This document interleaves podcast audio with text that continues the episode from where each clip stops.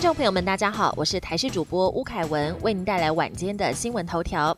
集中检疫所已超过五成预约，僵尸状况增加房间数量，防堵英国变种新冠病毒。指挥中心高规格防疫。上个月二十七号从伦敦返台航班的一百一十三名旅客，十一号即将检疫期满，引发外界关心。对于后续的自主健康管理，是否也有特殊规范？发言人庄仁祥回应，由于乘客在解隔离前都得裁剪两次，已经降低感染和传播风险。因此，只要依照先前规定，外出佩戴口罩，还是能搭乘大众运输工具，除非出现症状，才会限制搭防疫计程车。另外，为了春节返乡潮，紧急释出一千五百间的集中检疫所，截至十号早上，已经有八百一十八人预约，超过五成。未来也会是订房的状况增加数量，最多将可提供到两千五百间。寒流来袭，为帮毛小孩保暖，最高罚一万元。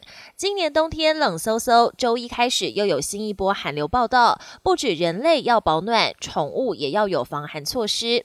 台北市动保处就规范犬猫饲养基本照护规则。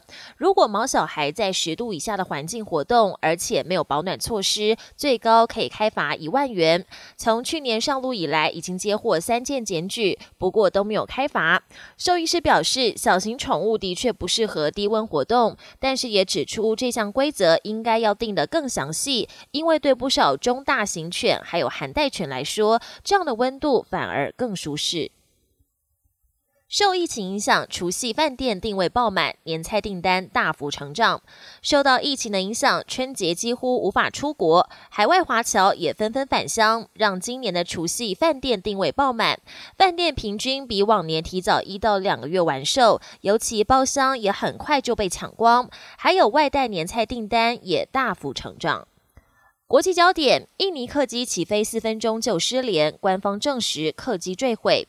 印尼联航三佛齐航空一架国内线波音七三七五百客机，九号从首都雅加达起飞，才四分钟就失联。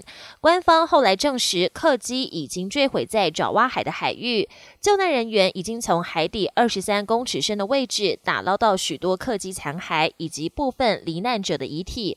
虽然印尼总统指示尽力搜寻生还者，但机上六十二人恐怕全数不幸罹难。英国染疫人数突破三百万，女王已接种疫苗。欧洲新冠肺炎疫情蔓延，英国染疫人数九号突破三百万大关，病逝人数超过八万。白金汉宫宣布，女王伊丽莎白二世跟夫婿菲利普亲王都已经接种疫苗。天主教教宗方济各因为私人医师死于新冠肺炎并发症，下周也将接种疫苗。同时，他也呼吁所有民众都要去注射疫苗，保护自己，也保护他人。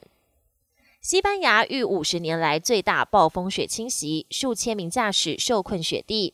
西班牙最近迎来五十年最大的暴风雪，首都马德里地区累计降雪量超过五十公分，铁路和航空服务都被迫中断。公路上有数千名驾驶受困雪地，至少四个人不幸丧命。而俄罗斯的西伯利亚也传出雪崩意外，一对夫妇和年幼的婴儿惨遭活埋，另一名十四岁男孩则是幸运我就。本节新闻由台视新闻制作，感谢您的收听。更多内容请锁定台视各界新闻与台视新闻 YouTube 频道。